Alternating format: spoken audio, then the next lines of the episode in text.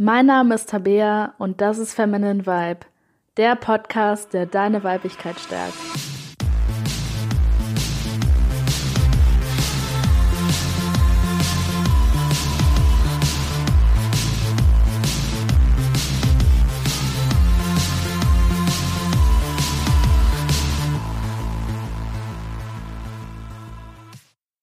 Hallo und willkommen zu dieser Folge von Feminine Vibe.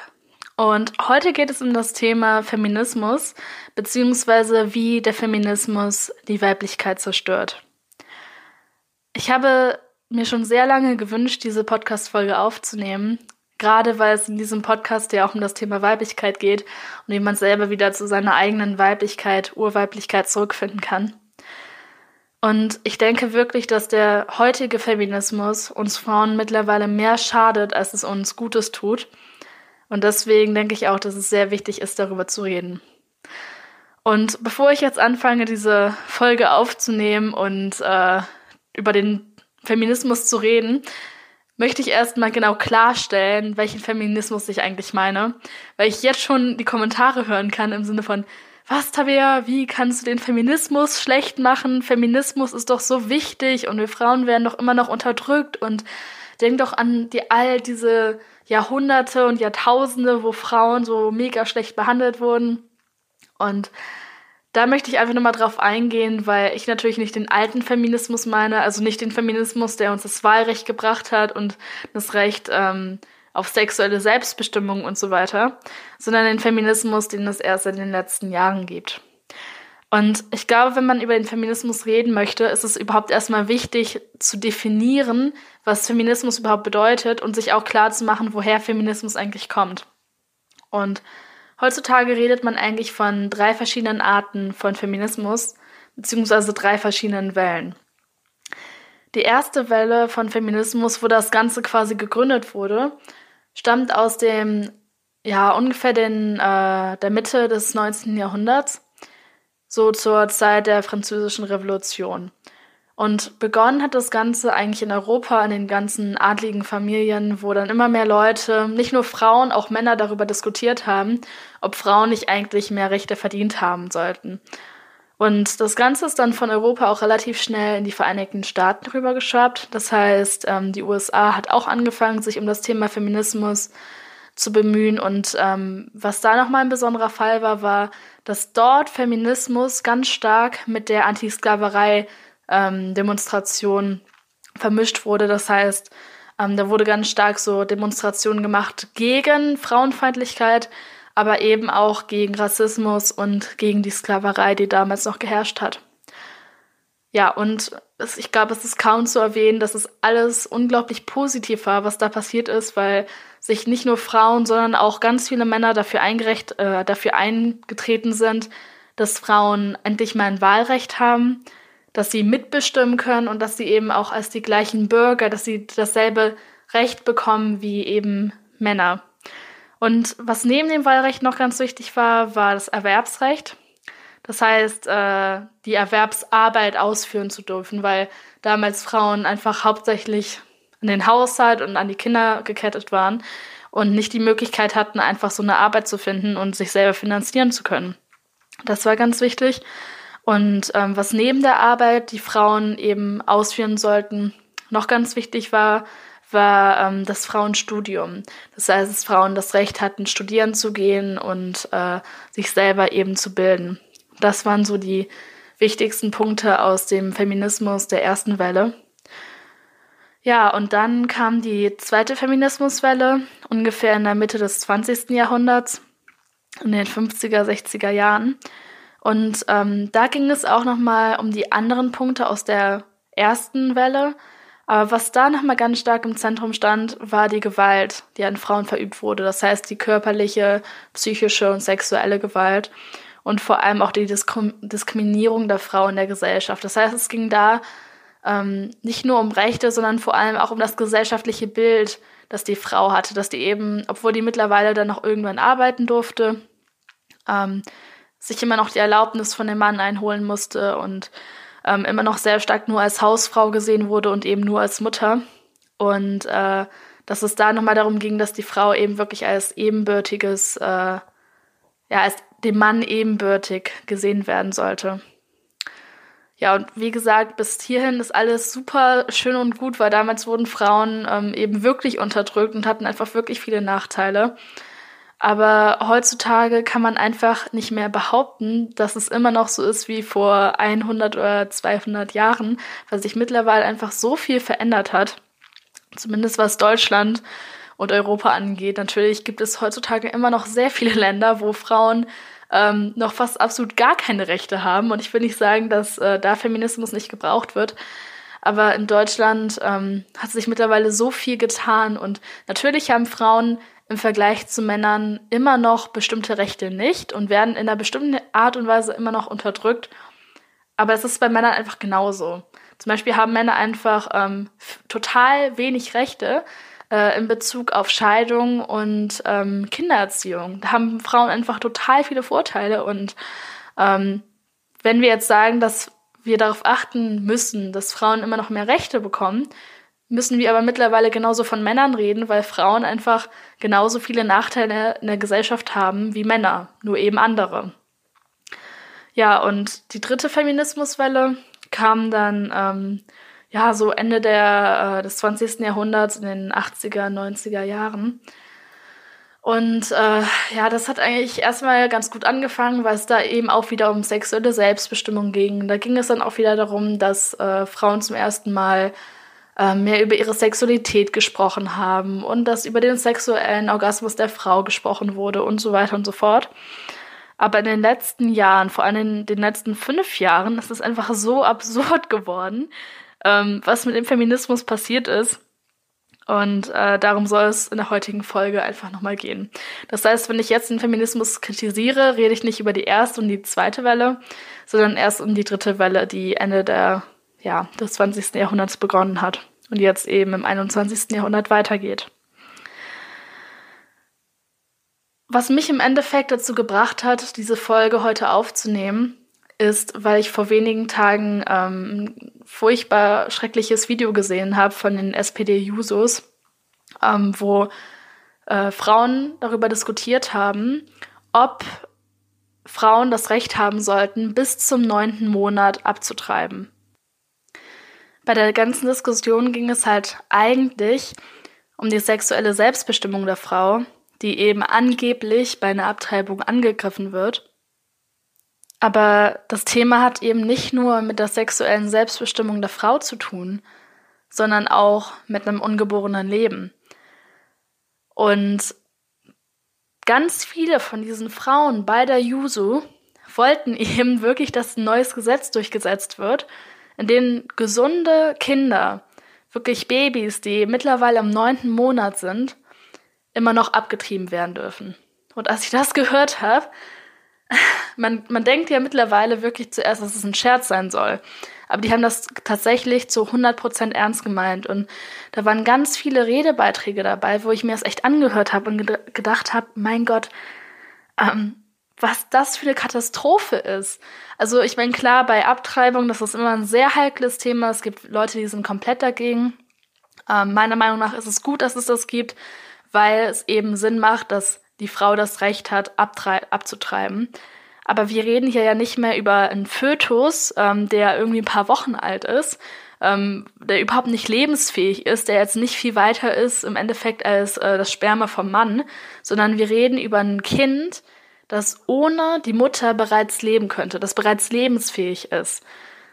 Und mit diesem Gesetz, wenn man das durchsetzen würde, beziehungsweise eben die alten Gesetze ähm, ausradieren würde, würde das theoretisch bedeuten, auch wenn es niemand machen würde, aber es würde theoretisch bedeuten, dass wenn du ins Krankenhaus fährst und das Kind vielleicht morgen geboren wird, ähm, du aber jetzt sagst, okay, ich habe keinen Bock mehr schwanger zu sein, dass das Kind dann in dem Bauch der Mutter, obwohl es vielleicht einen Tag später geboren wird, umgebracht werden kann. Und so sehr ich auch ansonsten Verfechterin von Abtreibung, also von dem Recht auf Abtreibung bin, zumindest das Recht, dass es jeder selber bestimmen sollte, ähm, macht es einfach einen Unterschied, ob man hier von drei Monaten redet, wie es momentan im Gesetz steht, oder ob man davon redet, dass man im neunten Monat immer noch abtreibt. Und ich finde einfach, dass drei Monate sehr fair sind. Ich denke, da hat jede Frau die Zeit, um herauszufinden, dass sie schwanger ist, um festzustellen, dass sie die Periode nicht bekommt und sich dann Gedanken zu machen, welche Entscheidung sie treffen möchte. Aber was ich finde, was nicht geht, ist, dass du das weißt. Und im dritten Monat, wo du schwanger bist, solltest du das eigentlich langsam merken.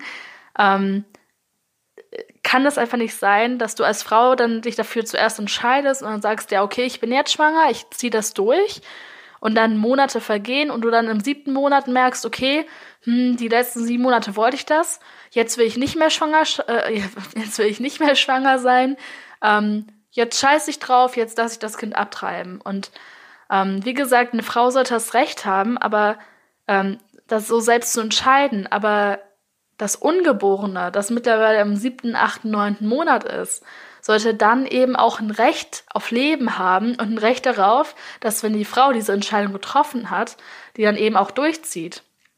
Weil wie gesagt, wir reden hier nicht mehr von einer Frau, die vorher keine Ahnung hatte, wir reden von einer Frau, die das wusste, die sich dafür entschieden hat, eigentlich das Kind zu bekommen, beziehungsweise schwanger zu sein, und dann in irgendeiner Sekunde entschieden hat, ach nee, ich will jetzt doch nicht mehr, und dann das Recht bekommt, ein komplett gesundes Kind, das vielleicht schon leben könnte, so als Frühchen, ähm, getötet werden kann.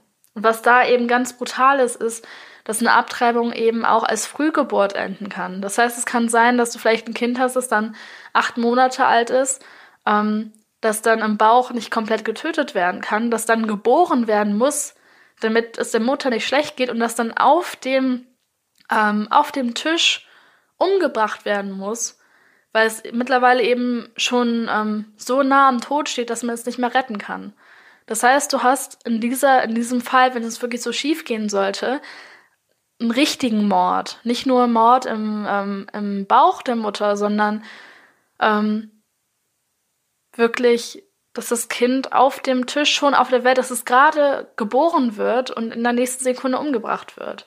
Und da vor allem auch riesige Qualen leidet. Und was es auch für ein Gefühl sein muss für den Arzt, wenn du dein Kind hast, das eigentlich hätte geboren werden können und jetzt quasi zwangsgeboren wurde und du musst es umbringen. Also ich finde das unmöglich, dass der Feminismus uns mittlerweile so weit gebracht hat, dass wir an dem Punkt sind, wo es Frauen, gerade ist ja schon schlimm genug, wenn Männer das wollen, aber dass erst recht Frauen, die, die, die dieses Kind gebären würden, dass, dass die wollen, dass Frauen das Recht dazu haben, ähm, wirklich ein Baby, einen kleinen Menschen im neunten Monat umzubringen, das ist, ähm, das ist meiner Meinung nach einfach nur schrecklich. Egal, welche Meinung man sonst zum Thema Abtreibung hat, aber neunter Monat, also, dass wir mal an den Punkt kommen, das ähm, hätte ich auch lange nicht gedacht. Und das ist jetzt natürlich ein extremes Beispiel, aber das ist nicht das einzige Beispiel. Es gibt mittlerweile so viele Dinge, die einfach in der Gesellschaft schieflaufen, wegen dem Feminismus, weil, weil wir den so in die Gesellschaft geholt haben. Und das ist eben auch schon dieser erste Punkt, dass wir uns da eben wirklich eigentlich von dieser mütterlichen Seite, egal ob eine Frau jetzt Kinder haben möchte oder nicht. Ich will, muss, will jetzt nicht sagen, dass jede Frau ein Kind kriegen muss, aber egal ob eine Frau jetzt Kinder hat oder nicht, oder Kinder will oder nicht, jede Frau hat eigentlich eine mütterliche Seite in sich, so wie jeder Mann auch eine väterliche Seite in sich hat. Und dass man so weit geht, dass der Feminismus dieses Urmütterliche in uns Frauen kaputt macht und ähm, es uns egal ist, wenn, wenn so ein kleines, ungeborenes Kind getötet wird, das zeigt einfach, wie, wie krass die soziale Programmierung dahinter steckt, dahinter ist. Ja, und ich habe jetzt noch ein paar weitere Probleme aufgeschrieben, die ich ähm, am Feminismus einfach sehe. Also einfach ein paar Schwierigkeiten. Und das erste Problem ist die Überempfindlichkeit, die es mittlerweile durch den Feminismus gibt. Weil mittlerweile ist es so, dass Frauen eben so, so rachesüchtig geworden sind dass die so sehr Rache an den Männern wollen, weil Frauen eben Jahrtausende lang schlecht von den Männern behandelt wurden, wirklich. Dass die Frauen so wütend geworden sind, so sauer, dass die jetzt so einen Rachegedanken haben, dass die ähm, das Gefühl haben, dass alles, was Männer tun, teilweise ähm, ja einfach sexistisch ist oder unmenschlich oder scheiße. Und was ich da neulich erlebt habe, war, dass ich äh, im Bus war und da hat irgendwie so ein Mann eben so eine Frau angesprochen. Und der Mann war jetzt halt anscheinend ziemlich schüchtern und ähm, war jetzt auch nicht so der Flirtprofi schlechthin. Und da hat die Frau dann halt so angesprochen und hat dann irgendwie im Verlauf des Gesprächs gesagt, dass er sie eben schön findet.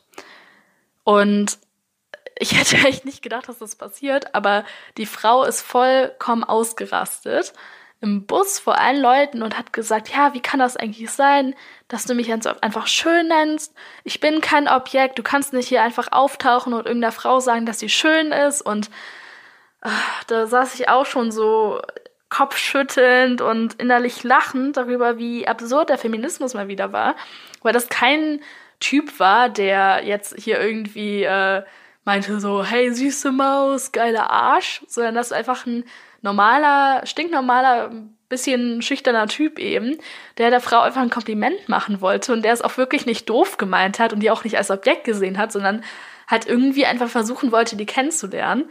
Und ähm, da sich dann vor allen Leuten im Bus so anmachen zu lassen, ähm, weil, weil er ihr eben ein Kompliment gegeben hat. Und da fragen sich dann eben Frauen immer, ja, warum, äh, warum sprechen mich keine Männer an oder warum gibt es überhaupt weniger Männer, die sich trauen, eine Frau anzusprechen und wenn Frauen aber so reagieren, wenn Frauen so drauf sind, dass sie, wenn die wirklich ein nett gemeintes Kompliment kriegen, ähm, das wirklich überhaupt nicht die Frau als Objekt meint oder so, ähm, sich so darüber aufregen, ähm, dann ist es auch kein Wunder, wenn Männer sich nicht mehr trauen, Frauen anzusprechen. Und da ist dann natürlich auch die Frage, wie schlau das jetzt von dem Typen war, ähm, direkt der Frau ein Kompliment zu geben und so. Ähm, aber nur weil ein Mann äh, nicht flirten kann, heißt es jetzt nicht, dass der äh, ein Sexist ist und Frauen nur als Objekt wahrnimmt. Und das ist eben ein großes Problem, diese Übertreibung eben, dass man alles, was Männer tun, äh, sexistisch, alles, was Männer tun, ist scheiße und gegen Frauen. Und ähm, da mag man zuerst drüber lachen, aber es gibt wirklich mehr als Frauen, äh, die mittlerweile sich da schon darüber aufregen, wenn der Mann quasi nur atmet. ja, das ist Problem Nummer eins.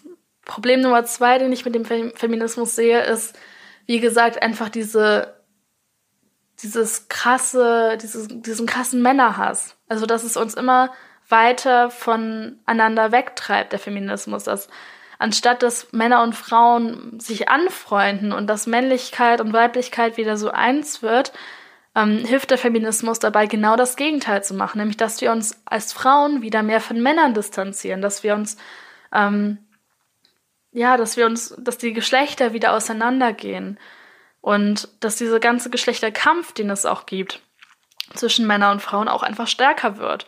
Und mittlerweile gibt es sogar schon ein, ein Gegenstück zum Feminismus, nämlich ähm, Men Going Their Own Way, was im Endeffekt einfach genau dasselbe ist wie Feminismus, nur für Männer. Und das artet mittlerweile wirklich so aus, dass Frauen finden, dass Männer scheiße sind, Männer finden äh, Frauen scheiße. Und dieser ganze Geschlechterkampf, der jetzt endlich mal ein Ende finden könnte, geht halt problemlos weiter. Und ähm, meiner Meinung nach ist der Feminismus da auch einfach sehr stark dran schuld. Ja, dann ein weiterer Punkt, der einfach auch zum Feminismus gehört, ist, dass Frauen denken, dass sie die zweiten Männer sein müssten. Beziehungsweise, dass sie auch denken, dass Frauen und Männer ähm, komplett gleich sind.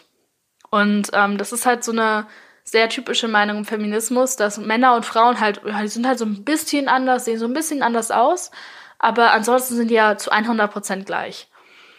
Und äh, wenn man jetzt irgendwie sagt, ja, Frauen sind halt anders als Männer, ist man direkt wieder eine Sexistin. Aber es gibt einfach wirklich biologische Fakten, die bei Männern und Frauen einfach anders sind. Und das sind nicht nur ein paar Sachen, das ist komplett anders. Wirklich, das männliche Gehirn funktioniert einfach anders als das weibliche Gehirn. Der männliche Körper funktioniert anders als, das Weib als der weibliche Körper. Die männliche Sexualität funktioniert auch anders als die weibliche Sexualität. Und Anstatt das einfach zu akzeptieren und das schön zu finden, dass es eben diese zwei Pole gibt, dass es Männlichkeit gibt und Weiblichkeit gibt und dass es was total Natürliches und Schönes ist, müssen wir uns mittlerweile als Frauen einreden, dass Männer genau gleich sind und dass Frauen genau gleich sind. Und äh, das ist meiner Meinung nach eben mega schädlich. Und ähm, ich finde auch gerade, dass die Frauen, die ähm, meistens eben sagen, dass Männer und Frauen komplett gleich sind, dass das meistens auch die Frauen sind, die auch meiner Meinung nach Angst haben, in ihre Weiblichkeit zu gehen. Und die wirklich Angst haben, da in diese typischen weiblichen Elemente einfach einzutauchen und auch einfach zu akzeptieren, dass sie eben eine Frau sind. Und ähm, ich fand das sehr interessant, weil es gibt mittlerweile wirklich sehr viele Studien dazu, die einfach beweisen, dass das männliche und das weibliche Gehirn anders funktioniert und dass Männer und Frauen auch einfach anders ticken. Und äh, was zum Beispiel ein, guter, ein gutes Beispiel ist, ist, dass Männer sich zum Beispiel besser konzentrieren können als Frauen und dass Frauen dafür weiter blicken können. Das ist so ein ganz typischer Punkt, nämlich, dass Männer, wenn sie gucken, sich eben besser auf einen Gegenstand fokussieren können, zum Beispiel auf ein Baum, eine Lampe, einen Menschen oder so. Und Frauen können das eben nicht ganz so gut wie Männer, die können dafür aber weiter sehen. Das heißt, die haben einen größeren Blickfeld als Männer. Und das macht auch absolut evolutionstechnisch Sinn, weil Männer einfach Jäger waren und Frauen Sammler waren. Und ähm, Frauen einfach immer einen Überblick haben mussten über alles, weil die eben auch körperlich schwächer sind als der Mann und dann eben so Gefahren schneller wahrnehmen mussten und ähm, auch auf Kinder eher aufgepasst haben als Männer und dann eben auch schauen mussten, dass die alles so auf einmal regeln, dass die halt gleichzeitig auf Kinder aufpassen, gleichzeitig irgendwie äh, Sachen sammeln. Und bei Männern ging es halt hauptsächlich darum, weil die eben Jäger waren, sich auf ein Ziel zu fokussieren und das halt zu verfolgen, um das eben bekommen zu können. Und es gibt eben tausende von solchen Fakten. Ich werde in den Show Notes auch nochmal ein paar Videos ähm, dazu verlinken, äh, die eben beweisen, dass äh, Frauen und Männer einfach anders ticken. Und ich glaube, das ist eben dieser Punkt, wenn man sich, wenn man als Frau einfach akzeptiert, dass man eben eine Frau ist und ähm, dass Frauen und Männer von Natur aus einfach unterschiedlich sind, dann ähm, bedeutet das eine unglaubliche Freiheit. Und ich glaube, dass der Feminismus diese Freiheit eben einfach wegnimmt. Ja, und ähm, Ein weiteres Problem ist, dass durch Feminismus eben die Weiblichkeit verloren geht. Und zwar nicht nur in uns Frauen, sondern auch in Männern. Und Frauen und Männer sind zwar unterschiedlich von Natur aus, aber trotzdem hat jede Frau männliche Anteile an sich und jeder Mann hat auch weibliche Anteile an sich. Und auch wenn ich glaube, dass Frauen mittlerweile nicht mehr unterdrückt werden, glaube ich, dass es in der Gesellschaft eben Weiblichkeit fehlt. Eben wirkliche weibliche Qualitäten, so ähm, das Muttersein und Empathie und ähm, und äh, dieses ganze, dieser ganze Wandel, diese ganze Veränderung, das Loslassen, diese ganzen weiblichen Attribute, die fehlen in unserer Gesellschaft einfach. Und die fehlen dementsprechend auch Männern. Also ganz vielen Frauen fehlt eben ihre Weiblichkeit und ganz vielen Männern fehlt aber auch ihr weiblicher Anteil. Und ich glaube, dass Feminismus eigentlich genau das Gegenteil davon macht, was es machen möchte. Nämlich eigentlich ist der Feminismus dafür da, um die Frauen zu befreien, aber mittlerweile befreit es Frauen nicht mehr, sondern sperrt sie ein und ähm, verhindert es vor allem auch, dass Weiblichkeit endlich in unsere Gesellschaft eintreten kann. Und ähm, das ist vielleicht schon sogar das größte Problem, dass wirklich diese echte Urweiblichkeit vom Feminismus einfach aufgehalten wird. Ja, und wie gesagt, es gibt da echt tausende Fälle, die man nennen könnte, die, ähm, ja, die, die beweisen, dass der Feminismus echt ein riesiges Problem ist. Einer der, ähm, der verrücktesten Fälle fand ich, der fand vor ungefähr einem Jahr statt. Da ging es darum, dass äh, Serena Williams, die momentan weltbeste Tennisspielerin der Welt, sich total darüber aufgeregt hat, dass über sie eben gesagt wurde, dass sie im Bezug zu Männern keine Chance hätte. Nämlich wurde John McClane, der auch ein ziemlich guter Tennisprofi war, eben gefragt, was er von Serena Williams hält. Und er meinte, ja, sie ist die beste Spielerin ihrer Zeit und sie ist großartig und sie hat so viel Mut und so viel innere Stärke und sie trainiert so hart und hat sie wirklich mit Komplimenten überhäuft.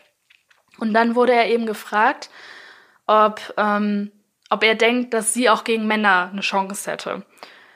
Und dann hat er gesagt, ja, also sie ist eine echt gute Spielerin, aber wenn sie jetzt mit den besten Tennisspielern der Welt spielen würde, würde sie wahrscheinlich im Vergleich gerade mal auf Platz 700 landen.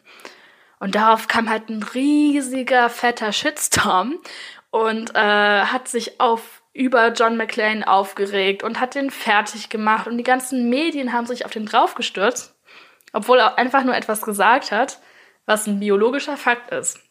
Nämlich, dass Männer körperlich stärker sind als Frauen. Und dann wurde argumentiert, ja, beim Tennis ist das ja anders und so, aber es ist halt auch so, dass durchschnittlich gesehen Männer auch einfach schneller sind als Frauen und auch einfach stärker aufspielen können. Das heißt, beim Tennis geht es ja auch um Stärke, wie viel Armmuskeln du hast. Das spielt ja auch eine große Rolle. Und Frauen haben einfach weniger Muskeln als Männer. Und natürlich kannst du jetzt, wenn du die weltbeste Tennisspielerin bist, kannst du die meisten Männer der Welt locker schlagen. Aber wenn du jetzt gegen Männer spielst, die eben auch top in ihrer Liga sind, ist es einfach nicht möglich für dich als Frau zu gewinnen, weil du als Frau eben einfach körperlich schwächer bist. Und auch wenn das für viele Frauen anscheinend immer noch hart zu nehmen ist, weil sie irgendwie anscheinend das Gefühl haben, dass sie weniger wert sind, weil sie nicht körperlich genauso stark sind wie Männer, ähm, ist es einfach ein biologischer Fakt. Und anstatt da jetzt irgendwie ähm, einfach zu akzeptieren, dass es so ist und dass eben Männer ihre Qualitäten haben und dass Frauen dafür andere Vorteile haben, die Männer eben nicht haben, wird dann gesagt, nee, das stimmt nicht, Frauen sind genauso stark wie Männer, äh, körperlich und können genauso gut das alles machen. Und äh, was dann von vielen Medien aber nicht genannt wurde, äh, war der Fakt, dass äh, tatsächlich Serena Williams vor einigen Jahren, Ende der 90er, schon mal gegen Männer gespielt hat, die eben äh, richtig gut waren ähm, und da richtig krass verloren hat. Nämlich äh, ging es um einen deutschen Mann, der hieß äh, Carsten Brasch. Und der wurde zur damaligen Zeit ungefähr für den Platz 203 gehalten. Das heißt, er war so nicht mal in den Top 200 äh, der weltbesten Tennisspieler der Welt. Und der hat Serena Williams damals 6 zu 1 geschlagen. Das heißt, Serena Williams hatte nicht nur gegen jemand verloren aus dem Top 100, nicht aus dem Top 200, sondern aus dem Top 300. Und hat da richtig rausragend verloren. Und ähm, der meinte sogar, im Endeffekt meinte Carsten Brasch, dass er sich sogar nicht mal so viel Mühe gegeben hatte. Das heißt, äh, wenn er einen besseren Tag gehabt hätte, hätte er vielleicht ähm, sogar noch deutlich äh, höhere Punktzahl erreichen können. Und äh, ja, sogar hat sogar Serena Williams hat damals gesagt, ja, sie hätte gedacht, dass halt die Frauen gewinnen würden, aber sie muss sagen, dass sie gegen ähm, denen einfach keine Chance hatte. Und diesen Kommentar von damals und diesen Fakt, dass sie eben verloren hat, ähm, der wurde von keiner Zeitschrift erwähnt. Und ähm, das ist eben dieses Verrückte, dass erstens Frauen anscheinend ihren Wert davon abhängig machen, wie viel körperliche Stärke sie haben, was total Schwachsinn ist.